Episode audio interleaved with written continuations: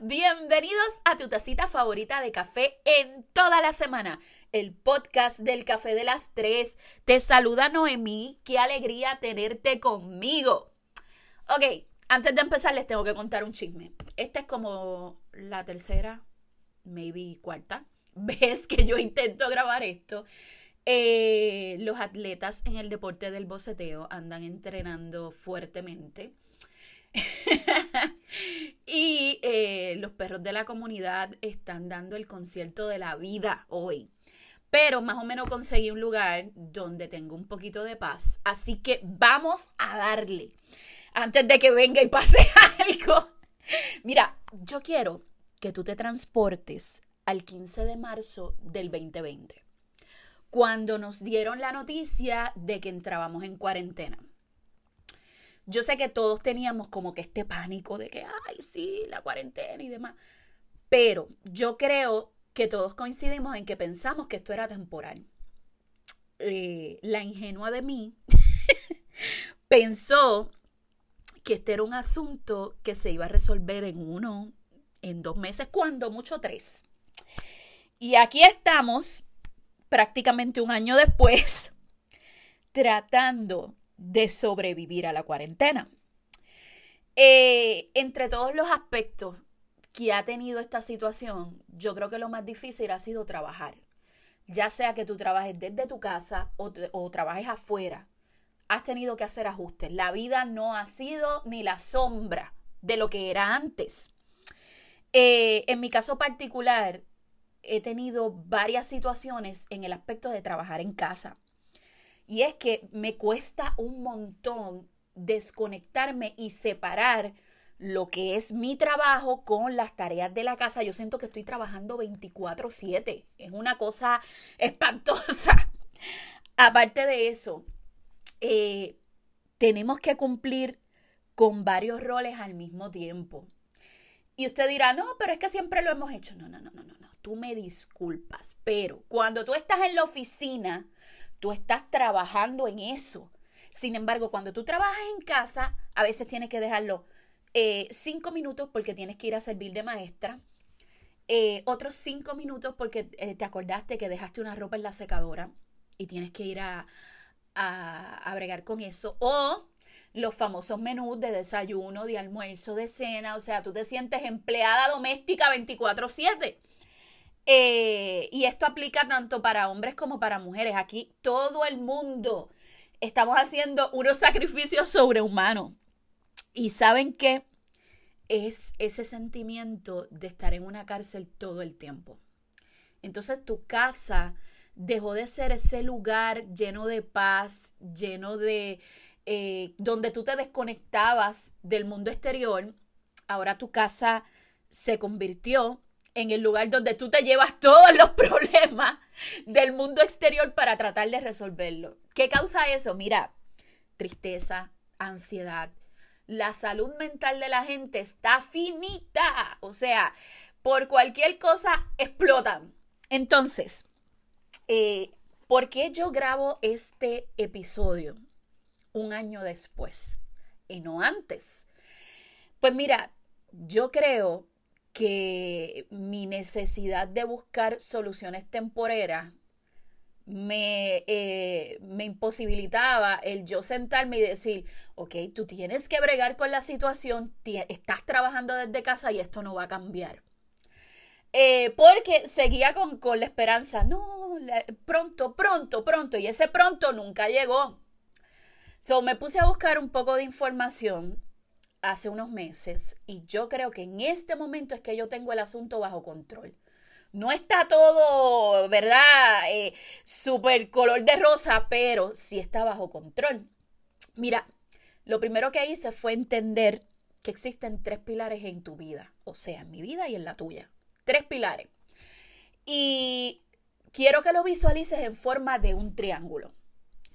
En la punta del triángulo estás tú.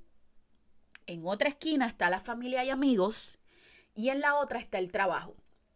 Eh, mucha gente dice, no, que vas tú por encima del trabajo, no, que va la familia por encima del trabajo, no, que el trabajo va por encima de todo. No, no, no, no. no. A mí me gusta verlo como un triángulo. Y así funciona mejor. Si todas las partes encajan, pues funciona. Pero poner algo por encima de lo otro, pues como que no.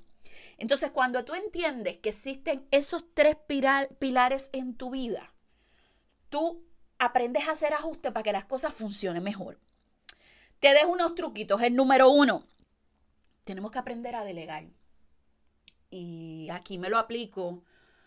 Ay, porque yo soy bien maniática. A veces yo por, por evitar el pasar el doble trabajo, porque pienso que los demás no lo van a hacer como yo lo haría, me cargo de demasiado trabajo eh, y, y prácticamente al final termino llena de estrés, harta de odio, pero es porque no delego.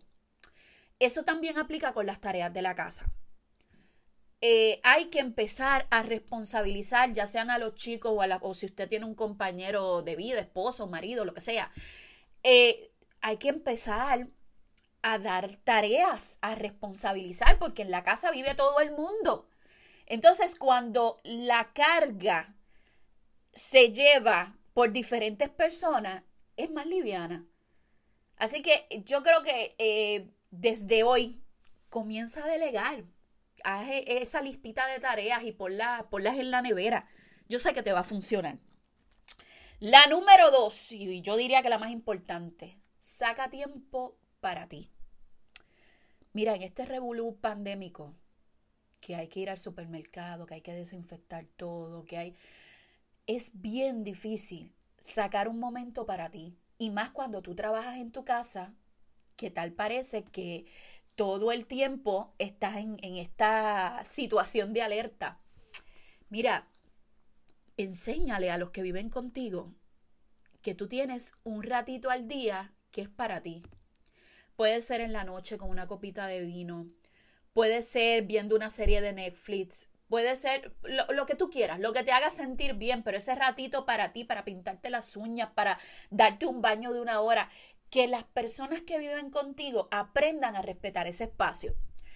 Eh, no tiene que ser en las noches. En mi caso, eh, el café de las mañanas, bueno, todos los cafés de mi vida, pero el café de la mañana es exageradamente sagrado.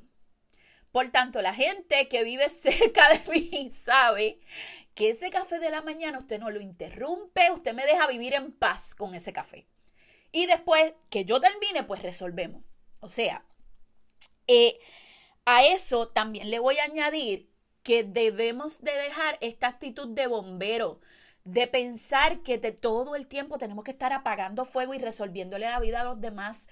Saca un tiempo para desconectarte que no se puede salir a ningún lado, fantástico, pero saca un tiempo para ponerte una mascarilla, para acostarte y simplemente hacer nada. Es importante que aprendas a desconectarte. El tercer punto es la cosa más fabulosa. bueno, estuve leyendo acerca de esto y me, me pareció fascinante. Y te voy a hablar de algo que se llama biorritmo cerebral. Y yo sé que se escucha así como que muy, muy científico, pero nada, es, es la cosa más simple del mundo. Eh, ¿Qué es el biorritmo cerebral? Es la capacidad de conectar las tareas con un ritmo individual de cada persona. ¿Que no entendiste lo que era? Pues mira, pasamos la página, voy. el biorritmo cerebral es conocerte, es saber cómo funciona tu cuerpo, cómo, tú funcionas con las tareas. Dependiendo del tipo de tareas que tengas pendiente, planifica tu día. Y tú dirás, pero es que no puedo planificar porque hay un montón de cosas que hacer. Pues mira, eh, yo particularmente soy más productiva en las mañanas. En las mañanas yo siempre ando bien pompeada y demás. Esas tareas que me cuestan muchísimo trabajo de hacer, yo las, las planifico para la mañana porque yo sé que en la tarde no voy a tener ánimos ni ganas ni, ni el deseo de hacerla y entonces dejo para la tarde las cosas que de alguna manera son más simples. ¿Cómo puedes lograrlo? Mira, con un periodo de observación de siete días. Ay, yo no me voy a observar siete días. Pues sí, te vas a observar. Porque de la única manera que vamos a sobrevivir a este asunto de trabajar en la casa es planificándonos y tratando de ajustarnos para que las cosas sean más fáciles. Eh, yo creo que la interacción con las personas que viven contigo es bien importante, pero la planificación es la clave para tú no volverte loca ni loco. Tenemos que empezar a planificarnos, a tratar de que todas las cosas que tenemos pendientes en un día no nos agobien y tratar de evitar el procrastinar, o sea, el dejar las cosas para mañana, para después y para después, para entonces darnos cuenta que llegó el viernes y tenemos un millón de cosas que hacer. Otra cosa, eh, la generación de Doña Mami tiene la visión de, que la casa tiene que estar impecable 24/7. Eh, es otra generación. Y no es que la limpieza sea mala, no, nada que ver. Lo que pasa es que en este momento tan histórico que estamos viviendo, a nadie le importa si el piso no se ha barrido desde hace dos días. Eh, yo creo que la ropa puede esperar un día más y tú puedes descansar. Y eh, después, al otro día, vas y la lavas. ¿A qué voy con todo esto? No estamos recibiendo ni visitas. Por tanto, no hay una necesidad excesiva de que tu casa esté como un espejo 24/7. Vamos a establecer prioridades. Y si tu prioridad en este momento es sacar un tiempito para ti, saca el tiempito para ti. Y las cosas de la casa pueden esperar. Planifícate. Haz una tarea por día. Trata de que no todas las tareas de la casa te toquen el mismo día. Es posible, claro que es posible. El último puntito, este no lo leí en ningún lado. Este es mío, de mi autoría, de Noemi Cordero. El maldito Facebook. Con Facebook yo tengo una relación agridulce, porque mi plataforma del café de las tres eh, está en Facebook. Eh, porque yo entiendo que, que el público, la gente que, a la que va dirigido el proyecto del Café de las Tres, lo pueden consumir mejor en Facebook.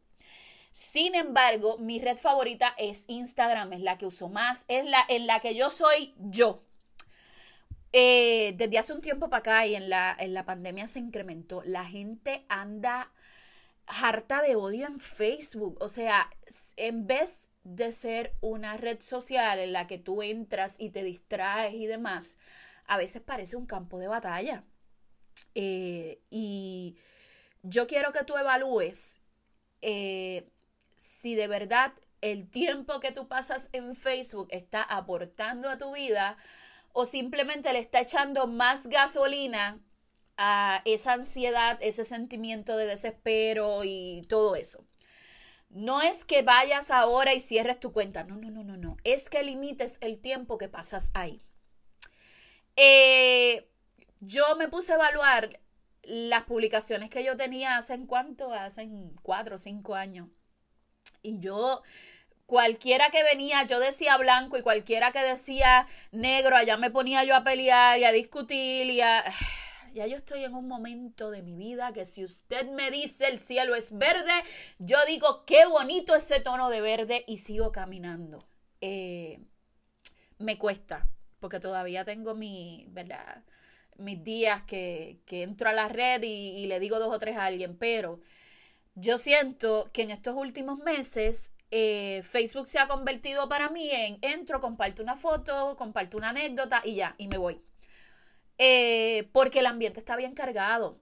Entonces, no importa qué tipo de plataforma, si es que tú utilizas más Instagram o demás, evalúa si el tiempo que tú pasas en las redes sociales aporta a tu vida o lo que hace es, eh, bueno, no voy a decir la palabra, evalúalo, evalúa. Entonces, para finalizar, deja de presionarte. ¿Tú me estás escuchando? Deja de presionarte. Tú estás viviendo un momento histórico para el cual ningún otro ser humano había estado listo. O sea, hubo pandemias anteriormente, pero no hubo pandemias con todas las especificaciones que tenemos en este momento. Entonces, deja de presionarte, lo estás haciendo bien. y vamos a salir de esta. Pero tienes que dejar el yoripari de sentirte menos, de que no, lo estoy haciendo mal. Esto le pasa mucho a las mamás. O sea, las mamás nos sentimos, podemos hacer 20 cosas bien, hiciste una mal y ya tú te sientes la peor mamá del mundo. Les voy a decir más. Ni siquiera las evaluaciones académicas de los muchachos, este asunto, yo, yo solamente espero que este asunto de la pandemia le ayude a dos o tres cerrados por ahí que se creen que el cuadro de honor es, lo es todo en la vida y que andan por ahí con el sticker en su carro de mi hijo pertenece al cuadro de honor. Yo espero que luego de esta situación usted entienda que de nada vale tener un hijo en el cuadro de honor si a la hora de las clases virtuales usted le tiene que hacer los trabajos. Porque esa es otra. Acostumbran a los muchachitos a hacerle las tareas y ahora con todo el asunto del trabajo desde la casa, usted tiene que coger la clase del maestro y hacer su trabajo también. Oye, por ahí es que vamos. Este es momento para saber que las calificaciones de los muchachos no son importantes, lo importante es que aprendan. Que a pesar de que tengan B o C en la clase, pero que las tareas lo hagan solos. Que no tenga que venir mamá y papá a estar haciéndole tarea. Gente,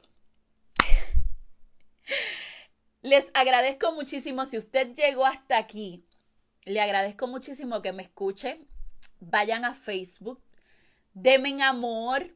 Bien importante, comparte este episodio con alguien, con alguien que tú sientas que se está volviendo loco con, con trabajar desde casa o incluso con una persona que no trabaje desde casa, pero que igual tiene que estar lidiando con toda la problemática que ha dejado la pandemia.